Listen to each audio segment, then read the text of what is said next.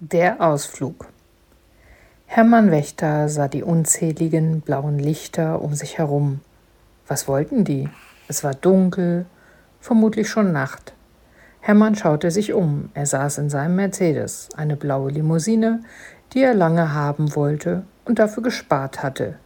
Die schönen Holzpaneelen an den Türen und am Armaturenbrett gefielen ihm immer noch, obwohl er das Auto schon unzählige Jahre hatte. Die Ledersitze waren auch noch nicht verschlissen. Gute Qualität eben. Ein Mercedes ist ohne Zweifel ein haltbares Auto. Er hat es immer gewusst. Nun hörte er Stimmen von außen, sie sprachen ihn an. Sogar seinen Namen kannten die Menschen aus den Blaulichtfahrzeugen. Hallo, Herr Wächter? Machen Sie doch auf. Geht es Ihnen gut? hörte er eine sonore Männerstimme von außen. Wir sind vom Rettungsdienst. Die Polizei ist auch da. So, so, das erklärte natürlich die vielen blauen Lichter. Irritiert schaute er an sich herab und im Wagen umher. Nein, alles schien völlig in Ordnung. Was sollte das? Er konnte Füße, Arme, Hals und Hände ohne Probleme bewegen, die Karosse schien in Ordnung, es hatte wohl auch keinen Unfall gegeben. Hermann war sich nicht sicher und konnte sich nicht erklären, was die Leute da draußen machten. Jetzt zogen sie an den Türgriffen. Die Türen waren aber verschlossen. Ein Mercedes eben. Sicher ist sicher. Hermann Wächter war so ziemlich genau 78 Jahre alt. Er wuchs mit zwei Geschwistern im beschaulichen Münzenberg auf. Als Kinder spielten er, sein Bruder Rudi und die kleine Schwester Susanne mit den Nachbarskindern häufig auf der Burg. Eine ganz besondere Burg hatten sie da in Münzenberg. Sie hatte zwei Bergfriede. Warum diese architektonische Besonderheit genau so und genau dort gebaut wurde, wusste heute keiner so recht. Die Burgmann-Familien hatten es sicher so beschlossen. Hermann hatte einmal einen Vortrag über Burgen bei der VHS in Bad Nauheim gehört.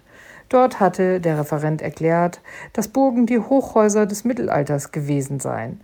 Zum Schutz und wegen der Behaglichkeit zog es die Familien dorthin, um mit den Ritterfamilien zu leben und dort zu arbeiten. Eine Art Demokratie hatten sie dort auch, das heißt die Ritterfamilien, die sich Burgmann nannten. Sie wählten aus ihrer Mitte einen Vertreter, der die Geschicke kanzlerartig in die Hand nehmen sollte und musste. Innerhalb der Burg wurden Burgmannenhäuser errichtet. Für die Ritterfamilien, die übrigen Personen, Köche, Gärtner, Viehhirten, Jäger und vieles mehr lebten eher in Gemeinschaftsunterkünften, manche auch generell außerhalb der Burg. In unruhigen Zeiten suchten sie aber Schutz innerhalb der Festungsanlage.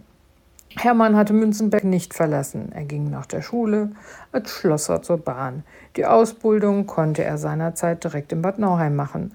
Zur Prüfung mussten alle Bahnlaber nach Frankfurt. Frankfurt war für ihn zunächst so weit entfernt wie Hawaii, wo es ja bekanntlich kein Bier mehr gab. Er traf auf der Kirmes in Gambach seine Gisela. Gisela Schulze, die Tochter des ortsansässigen Metzgers. Hermann verguckte sich in die kecke Gisela, die nicht so dürr war wie die Münzenberger Mädchen, und Gisela fand den tatkräftigen Hermann ebenfalls herzallerliebst. Die Eltern waren zufrieden mit der Wahl der beiden frisch Verliebten. Zur Hochzeit bekamen Hermann und Gisela ein Auto von Schwiegervater Horst Schulze. Ein Ford Taunus, passend zur Region. Hermann arbeitete viele Jahre weiter in Bad Nauheim. Gisela schenkte ihm zwei tolle Söhne, Markus und Thomas. Sie arbeitete immer weiter in der Metzgerei, die jetzt ihr Bruder Josef führte, mit. Die Familie verstand sich gut, die Kinder waren geraten, beide Jungs gingen studieren. Markus studierte Physik in Gießen und Thomas Rechtswissenschaften in Frankfurt. Die Jungs waren bereits aus dem Haus. Ja, das war ungefähr zu der Zeit, als er sich die schicke blaue Mercedes-Limousine leisten konnte. Verflixt, wie hießen nur noch die beiden Frauen? Hermann strengte sich an, aber die Namen fielen ihm nicht ein. Gisela war auch nicht da, um ihm zu helfen. Sie wusste immer alles: Namen, Geburtstage, Prüfungstermine, einfach alles. Warum war sie bloß nicht mitgefahren? Dann hätte sie den Rettern draußen erklären können, dass alles in Ordnung wäre. Wo war er überhaupt? Auf dem Weg ins Krankenhaus? Zu Gisela? Hatten sie Gisela nicht gestern eingewiesen, weil sie so starke Kopfschmerzen hatte? Und dann blutete sie auch noch unentwegt aus der Nase. Ein leichtes inneres Zittern machte sich in Hermann Wächter breit. Hektisch blickte er hin und her. Er konnte sich einfach nicht erinnern. Nicht an die Kinder, die Enkel und nicht an das, was mit Gisela los war.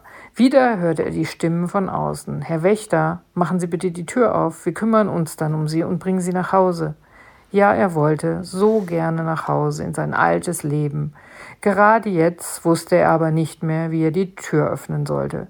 Eine ganz junge weibliche Stimme sagte von außen, da ist ein Knopf neben Ihrem Arm, besser ein Taster. Drücken Sie mal da drauf, sehen Sie ihn? Taster kannte er gut. Er hatte hunderte von ihnen in Schienenfahrzeuge eingebaut. Taster formten sich seine Lippen. Mit der rechten Hand griff er nach links an die Innenseite der Tür. Er bewunderte kurz die Zielstrebigkeit seiner Hand, die sicher den Taster betätigte. Das Fenster fuhr herunter, gleich griff ein Mann in orange-weißem Dress an den Türöffnerhebel und öffnete damit die Fahrertür. So einfach ging das. Er reichte Hermann seinen Arm und dieser drehte sich zu ihm und ließ sich aufhelfen. Langsam tapsten sie auf der Fahrbahn. Es sah sehr nach Autobahn aus, Richtung Rettungswagen. Dort fragten sie Hermann, ob er Durst habe, was er bejahte. Hermann Wächter wurde vom Rettungsdienst in das Krankenhaus nach Weinheim gebracht. Dort erholte er sich schnell und konnte zurück nach Bad Nauheim.